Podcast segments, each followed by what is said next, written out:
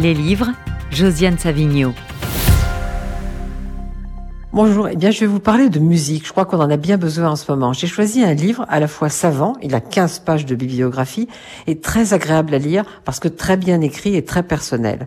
C'est, il s'appelle La musique minimaliste, c'est de Renaud Machard et c'est aux éditions Actes Sud.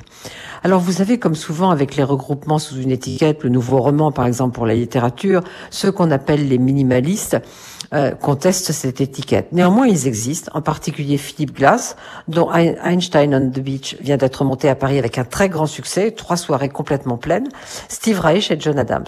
Renaud Machard, qui a déjà consacré un livre entier à John Adams, a fait des analyses très pertinentes de leur travail à tous les trois. Et puis, euh, surtout dans un chapitre qui s'appelle La lyre et la palette, il explore les relations entre ces compositeurs et les, avec les plasticiens, notamment Philippe Glass et Richard Serra. C'est très très intéressant. Et euh, c'est toute la deuxième partie du livre qui est aussi très intéressante, qui s'appelle Ancêtres, cousins et héritiers. Elle montre avec précision des héritages et des filiations.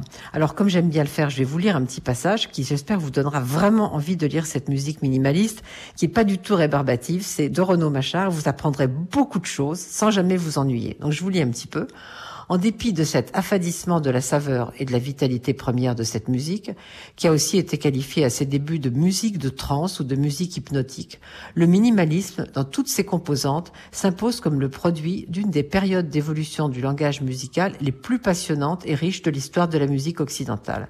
Par sa nature profondément nord-américaine et donc a priori anti-européenne, même si, on l'a vu, de nombreux compositeurs européens s'y identifient, elle aura de surcroît pénétré et influencé profondément de nombreuses autres sphères et pratiques musicales contemporaines.